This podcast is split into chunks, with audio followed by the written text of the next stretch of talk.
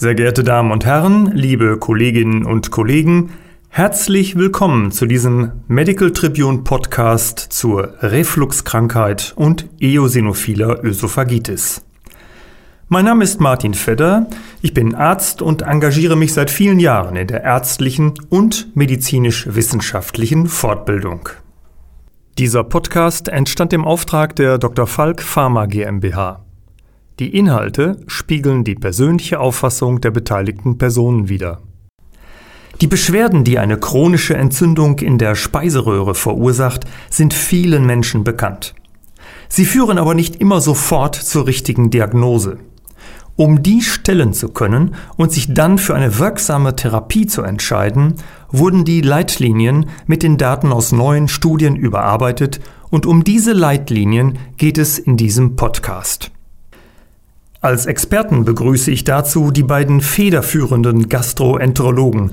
Das sind Professor Joachim Labenz, Direktor der Inneren Medizin am Jung-Stilling-Krankenhaus in Siegen und Professor Stefan Mielke. Er leitet das Magen-Darm-Zentrum im Facharztzentrum Hamburg-Eppendorf. Herzlich willkommen, schön, dass Sie heute dabei sind. Und meine erste Frage geht gleich an Sie, Herr Professor Labenz. Die gastroösophageale Refluxkrankheit mit ihrem Leitsymptom Sodbrennen ist vielen Menschen bekannt. Welche wichtigen Empfehlungen gibt es in den neuen Leitlinien? Ja, diese Frage ist natürlich immer wichtig, wenn es neue Leitlinien gibt. Es gibt eine Reihe von Empfehlungen, die aus meiner Sicht große praktische Relevanz haben. Das erste und wichtigste ist, dass wir konsequent unterscheiden zwischen Refluxbeschwerden auf der einen Seite und Refluxkrankheit auf der anderen Seite. Der Grund dafür ist, dass die Beschwerden weder sensitiv noch spezifisch für die Diagnose Refluxkrankheit sind und dass beim Management dort viele Fehler gemacht werden. Eine zweite wesentliche Neuerung ist, dass wir uns mit dem Thema beschäftigen, PPI-refraktäre Refluxbeschwerden und im weiteren Verlauf PPI-refraktäre Refluxkrankheit. Das trifft viele Patienten und dort gab es bisher sehr viel Unsicherheit. Hier sind Algorithmen entwickelt worden, wie man Patienten managen kann und wie man zuverlässig zu einer richtigen Diagnose kommt und konsekutiv natürlich dann auch zu einer richtigen Therapie. Der dritte wichtige Punkt aus meiner Sicht ist die Therapie selbst. Bisher galt eigentlich immer PPI für alle und für immer. Das wird deutlich downgegradet in der neuen Leitlinie. Wenn es um die reine Symptombehandlung geht, dann genügen auch andere Medikamente, sofern sie die Symptome ausreichend kontrollieren. Das genügt für die weit überwiegende Mehrzahl der Refluxkranken, nämlich die mit nicht erosiver oder leichter erosiver Ösophagitis. Nur bei Patienten mit schwerer Ösophagitis oder Komplikationen wie einer peptischen Struktur empfehlen wir noch dauerhaft die höher dosierte PPI-Therapie. Was sind denn die wichtigsten Gründe für die neuen Empfehlungen zur gastroösophagealen Refluxkrankheit? Was die Trennung Refluxbeschwerden, Refluxkrankheit angeht, das sind Studien, die insbesondere auch in den USA gemacht wurden, die klar gezeigt haben, dass nur ein Bruchteil der Patienten, die tatsächlich Refluxbeschwerden haben und dann dauerhaft mit PPI behandelt werden, das funktioniert alles nicht so richtig, am Ende dann eine Reflux Krankheit haben. Und das haben wir verschärft, dass man diese Unterscheidung macht, dass jedem bewusst ist, wenn man jetzt sagt, Sodbrennen, saures Aufstoßen, was auch immer an Beschwerden da ist, das ist nicht unweigerlich eine Refluxkrankheit, weil daraus auch falsche therapeutische Schlüsse, wie zum Beispiel eine Operation, gezogen werden können. Der zweite Grund, was die Therapie angeht, dass die PPI etwas an Bedeutung verlieren, liegt daran, dass wir heute sehr gut wissen, dass die Patienten mit leichter Refluxkrankheit, also nicht erosiver äh, Refluxkrankheit und leichter erosiver Ösophagitis eigentlich eine sehr gute Prognose haben. Komplikationen treten da so gut wie nie auf. Das heißt, das einzige Therapieziel, was wir dort haben, ist die ausreichende Symptomkontrolle. Nicht mehr die Heilung der Läsionen, nicht mehr die Prävention von Komplikationen. Und die Kontrolle der Symptome, die können wir in vielen Fällen eben auch anders, zum Beispiel mit einem Alginat oder anderen Substanzen erreichen und brauchen dort nicht immer ein PPI. Also das sind die wesentlichen neuen Erkenntnisse der letzten Jahre, die dann dazu geführt haben, dass wir das in der Leitlinie geändert haben. Und nicht nur in dieser Leitlinie, das ist zum Beispiel auch in der amerikanischen so. Herr Professor Mielke, kommen wir jetzt zu einer anderen Erkrankung der Speiseröhre. Was versteht man unter einer eosinophilen Ösophagitis?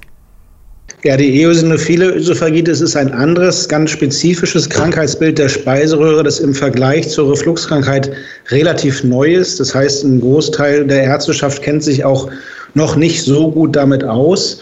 Ähm, und es ist letztendlich eine ähm, auch chronische, immunvermittelte Entzündung der Speiseröhre durch Antigene, Allergene, die eine Rolle spielen bei der Auslösung dieser Entzündung in der Schleimhaut der Speiseröhre. Und diese Entzündung, da gibt es verschiedene Entzündungszellen, die man dort findet. Und die eosinophilen Granulozyten sind dort die prädominanten Entzündungszellen. Und das gibt dieser Erkrankung den Namen eosinophile Ösophagitis. Und das ist letztendlich ein Entzündungsmuster, das sehr vergleichbar ist mit dem anderer allergischer oder atopischer Erkrankungen wie Asthma oder Neurodermitis, atopische Dermatitis. Das ist praktisch das gleiche Entzündungsmuster, das man dort findet. Und das ist eben mal ein wichtiger Auslöser dieser Erkrankung oder als wichtiger Auslöser gelten Allergene. Das sind häufig Nahrungsmittelallergene, aber auch Luftallergene oder andere Allergenzufuhr durch zum Beispiel Immuntherapien, was Allergologen häufig machen, kann so eine Erkrankung ausgelöst werden. Und die ist eben auf die Speiseröhre beschränkt und das macht den Namen Eosinophile Ösophagitis aus. Gibt es Parallelen zwischen einer eosinophilen Ösophagitis und einer chronisch entzündlichen Darmerkrankung? Naja, unter chronisch entzündlichen Darmerkrankungen verstehen wir ja eigentlich Morbus Crohn und Colitis ulcerosa. Das sind so die beiden Klassiker. Ähm, rein von der Pathophysiologie, also von der Entstehung der Erkrankung, haben die eigentlich nicht viel gemeinsam. Also die, wie ich gerade sagte, die eosinophile Ösophagitis ähnelt eigentlich mehr dem Asthma. Deswegen nennt, nennt man das häufig auch das Asthma der Speiseröhre. Das wäre eigentlich passender. Aber, und das ist ein wichtiger Punkt, die eosinophile Ösophagitis kann eben auch, wenn sie nicht erkannt wird, äh, oder nicht ausreichend behandelt wird, zu ähm, also mal ernsthaften Komplikationen in der Speiseröhre führen, wie es zum Beispiel auch beim Morbus Crohn passieren kann. Durch die chronische Entzündung kommt es zu Vernarbung, zu Verengung, äh, zu Strukturen in der Speiseröhre und das sind eben langfristige Schäden, die durch diese Erkrankung dort auftreten können. Das wäre so eine gewisse Parallele zum Morbus Crohn wie zum Beispiel, aber der Pathomechanismus ist eigentlich eher vergleichbar mit dem Asthma oder der äh, der atopischen Dermatitis. Wie macht sich die Erkrankung bemerkbar? Was spüren die Betroffenen? Also gerade bei Jugendlichen und Erwachsenen ist das Leitsymptom dieser Erkrankung die sogenannte Dysphagie. Das heißt, diese Patienten haben Schwierigkeiten, feste Speisen zu schlucken. Sie haben das Gefühl, dass diese festen Speisen nicht richtig runterrutschen oder gar stecken bleiben in der Speiseröhre, was ein sehr unangenehmes und auch schmerzhaftes Ereignis sein kann. Und dieses Symptom kennen die Patienten häufig relativ lange schon äh, ohne aber zum Arzt zu gehen, weil sie versuchen, äh, Maßnahmen zu ergreifen, um diese Schluckbeschwerden zu äh, bessern. Das heißt, sie trinken häufig viel zu den Speisen dazu. Ähm, sie vermeiden bestimmte Nahrungsmittel, weil sie wissen, oh Gott, wenn ich das esse, da kriege ich Schwierigkeiten, das lasse ich lieber sein. Das heißt, die Patienten entwickeln so adaptive Strategien, um dieses Symptom zu vermeiden. Aber das ist das führende Symptom. Und die, sag mal, die maximale Ausprägung dieses Symptoms ist die sogenannte Bolusobstruktion. Das ist ein akutes Ereignis. Das ist praktisch ein Notfall, wenn man so will, weil dann die, der, die Speise, also zum Beispiel ein Stück Fleisch oder ein Stück Hühnchen oder dergleichen, in der Speiseröhre stecken bleibt. Die Speiseröhre ist nicht in der Lage, durch die Verengung, durch die Entzündung, diesen Bolus weiter zu transportieren, was sie ja versucht. Und das führt zu schmerzhaften Kontraktionen und so weiter. Und das ist ein akutes Ereignis, was die Patienten häufig ins Krankenhaus führt, notfallmäßig äh, um das dann eben endoskopisch sozusagen zu lösen, indem man diesen Bolus entfernt. Das ist sozusagen die stärkste Ausprägung, also Symptomausprägung dieser Erkrankung bei Erwachsenen. Bei Kindern, diese Erkrankung gibt es ja in, Lebens-, in jedem Lebensalter. Bei Kleinkindern, bei Kindern ist das Symptombild sehr unspezifisch, weil Kinder nicht sagen können, ich habe Schluckbeschwerden. Die bringen das anders zum Ausdruck, indem sie zum Beispiel bestimmte Sachen vermeiden oder Nahrungsverweigerung, unspezifische Bauchschmerzen, etc. Also das ist Symptombild deutlich unschärfer. Und je älter die Patienten werden, desto klarer geht es in Richtung Dysphagie, also Schluckbeschwerden und dann häufig eben auch ähm, Bolusobstruktion. Und was man auch nicht vergessen darf, dazu noch ein Wort. Häufig ist auch Sodbrennen mit dabei. Und da muss man eben aufpassen. Es ist oft nicht das führende Symptom, aber es kann oft mit dabei sein. Und da haben wir dann so ein bisschen so die Schnittstelle auch zur Refluxkrankheit, weil Sodbrennen ist kein spezifisches Symptom. Das gibt es nicht nur bei der Refluxkrankheit, das gibt es auch bei vielen anderen Speiseröhrenerkrankungen, eben auch bei der eosinophilen Ösophagitis oder anderen Erkrankungen kann das mit dabei sein. Und das muss man mit auf dem Radarschirm haben, dass Sodbrennen nicht immer automatisch heißt Refluxkrankheit, insbesondere bei ganz jungen Patienten. Da kann eben auch mal was anderes dahinter stecken. Herr Professor Labens, wie wir gerade gehört haben, kommen die Beschwerden der eosinophilen Ösophagitis auch bei der Refluxkrankheit vor. Wie können die neuen Leitlinien dabei helfen, beide Erkrankungen zu differenzieren?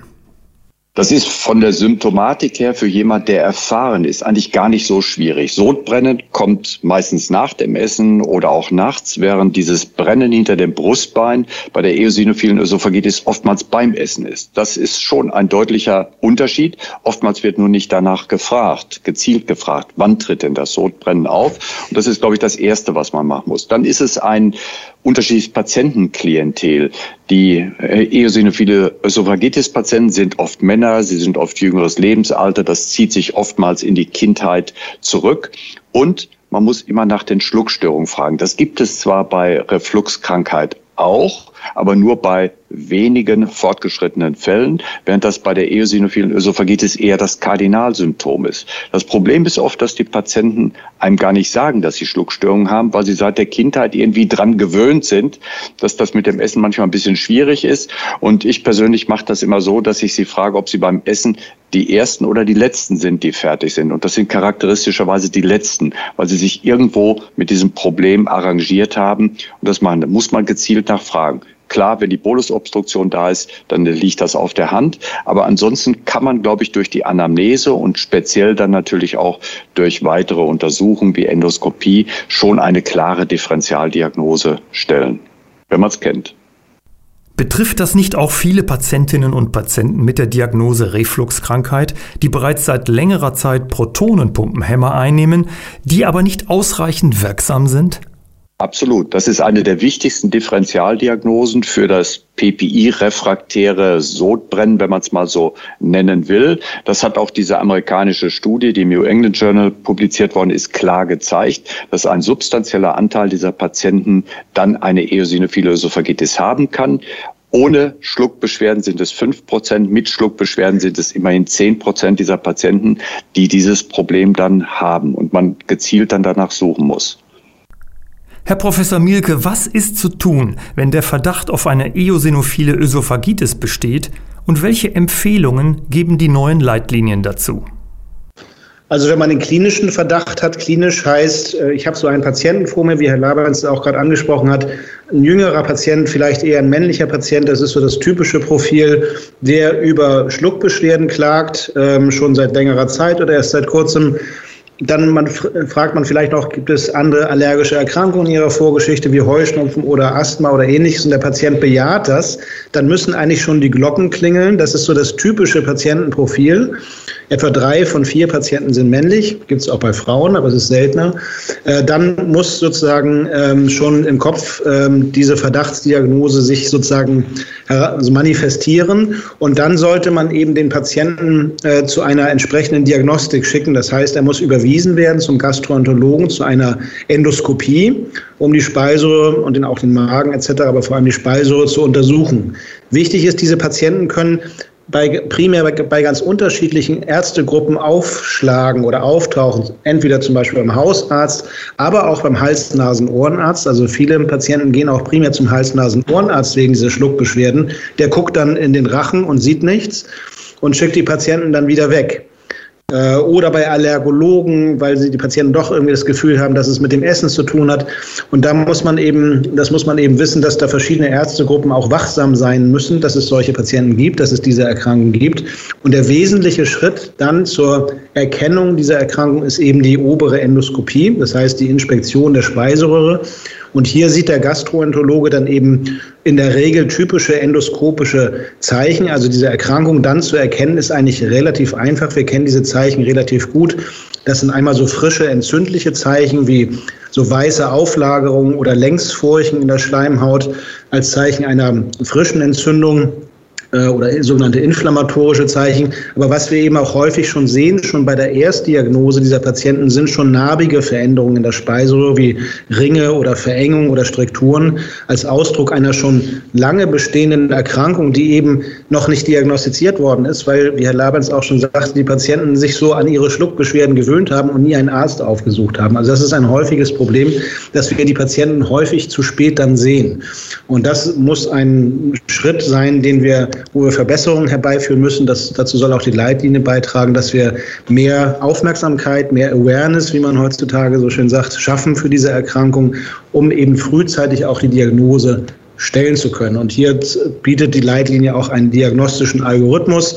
Was der Gastrologe dann machen muss, das weiß er eigentlich. Er muss es ordentlich beschreiben in seinem Befund und dann eine entsprechende Anzahl von Gewebeproben aus der Ösophagus-Schleimhaut nehmen, die dann vom Pathologen untersucht werden mit dieser Fragestellung. Und der Pathologe sieht dann die Entzündung, erzählt die eosinophilen Granulozyten in einem Gesichtsfeld seiner Gewebeprobe.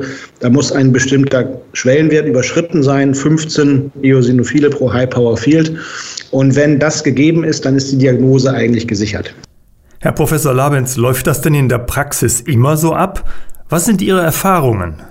Ja, also ich muss sagen, es läuft leider nicht so, wie Herr Professor Mielke das eben gesagt hat. So müsste es laufen und deshalb halten wir diesen Podcast auch für wichtig, dass man darüber aufklärt. Ich habe diese Woche noch eine Patientin gesehen von einem Gastroenterologen, der hat auch endoskopisch ähm, eine eosinophile Ösophagitis vermutet, hat aber keine Gewebeproben entnommen, also die Diagnose nicht gesichert und hat auch keine entsprechende Therapie eingeleitet. Das ist durchaus ein gewisses Spiegelbild. Wir haben mal eine Umfrage gemacht, das haben wir auch in der Zeitschrift für Gastroenterologie publiziert, Stefan Mielke und ich, wo wir Gastroenterologen gefragt haben, wie sie denn damit umgehen. Und das war durchaus etwas erschreckend, muss man sagen. Und das war auch der Anlass zu sagen, wir müssen das in einer Leitlinie irgendwo auch dann für die Kollegen verbindlich beschreiben, wie man das macht. Denn es dauert oft zu lange, bis dieses Wissen penetriert. Also ganz klar aus meiner Sicht, da gibt es noch viel Aufholbedarf.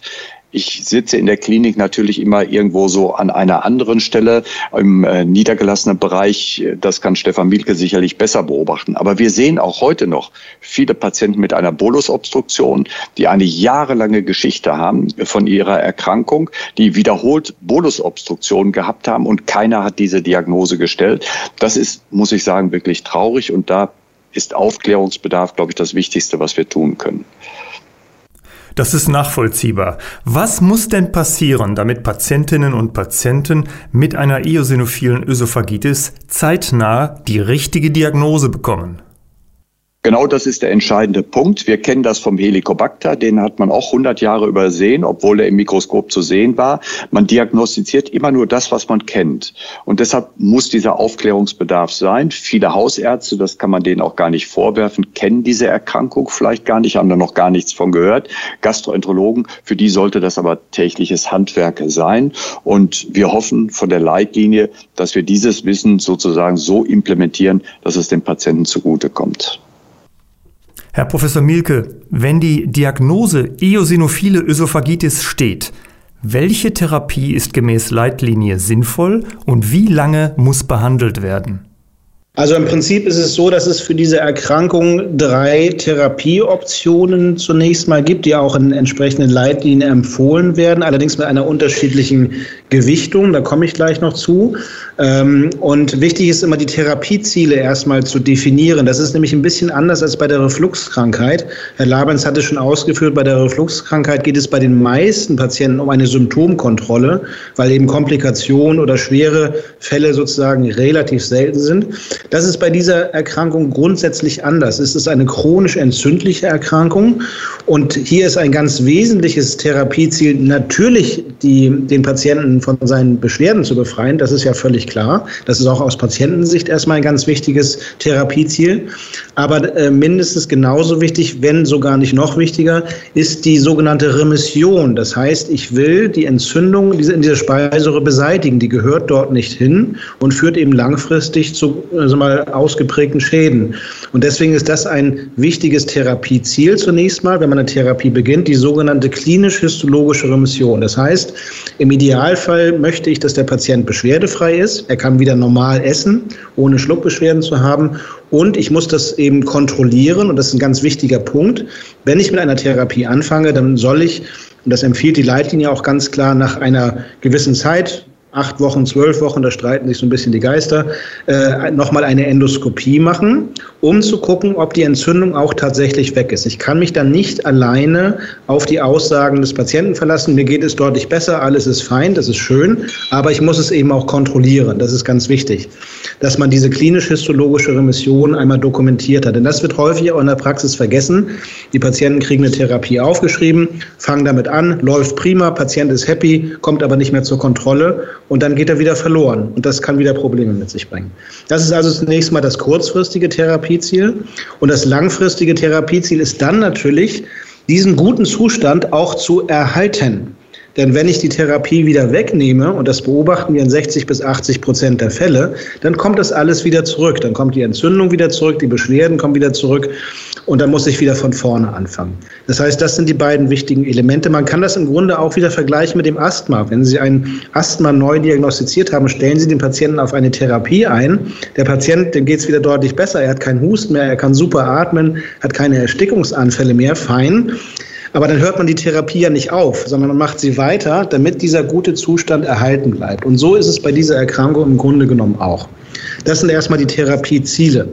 Nun, ich habe die Optionen sind im Grunde genommen die topischen Corticosteroide, das heißt lokal angewendete Cortisonpräparate, auch wieder wie beim Asthma, das ist das, was die Asthmatiker inhalieren, das sollen diese Patienten schlucken. Und da gibt es verschiedene Präparate, die in Entwicklung sind, die auch schon zum Teil zugelassen sind.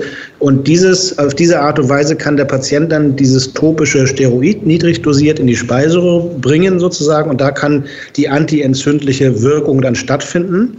Und ähm, von den drei Therapieoptionen, die äh, empfohlen werden, ist das momentan die am besten äh, abgesicherte durch entsprechende klinische Studien und auch die wirksamste.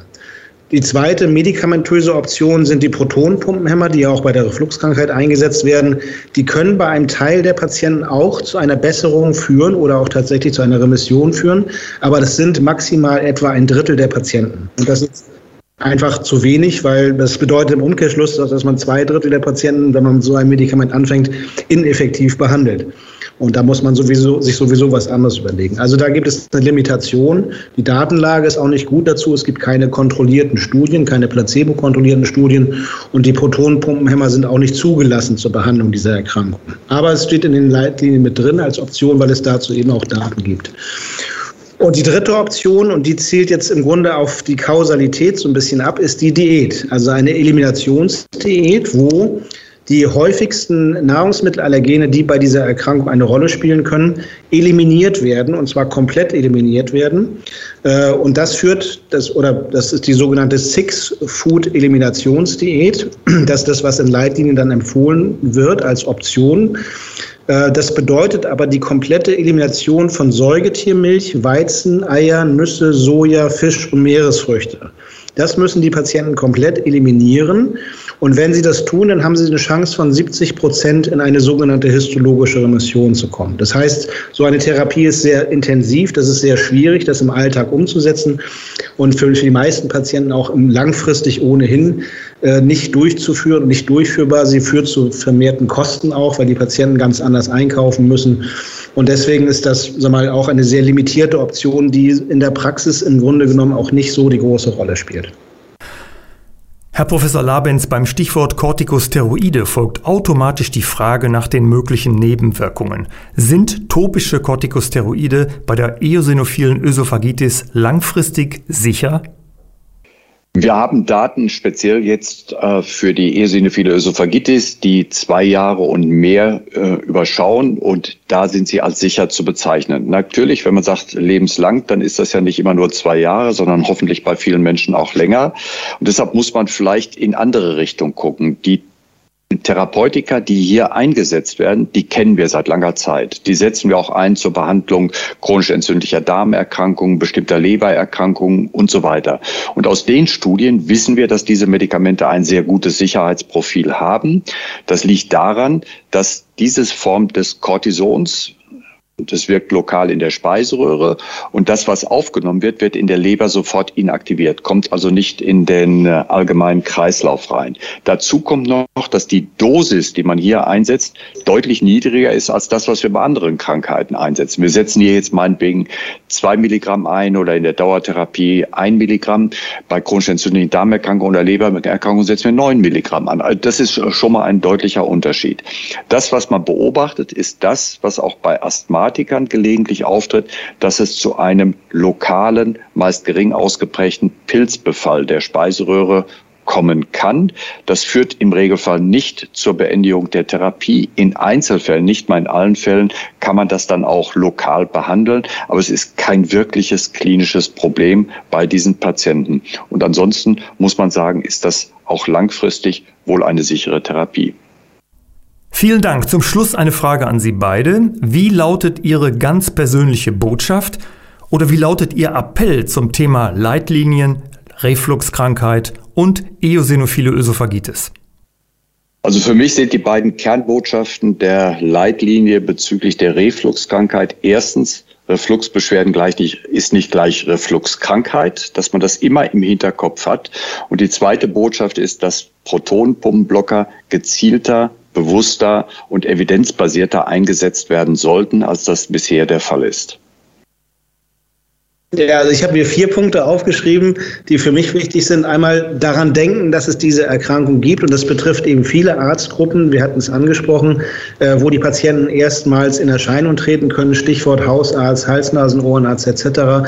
Daran denken, dass es das gibt, wenn ein Patient über Schluckbeschwerden oder Dysphagie klagt. Dann zweiter Punkt, die frühe Diagnose ist wichtig.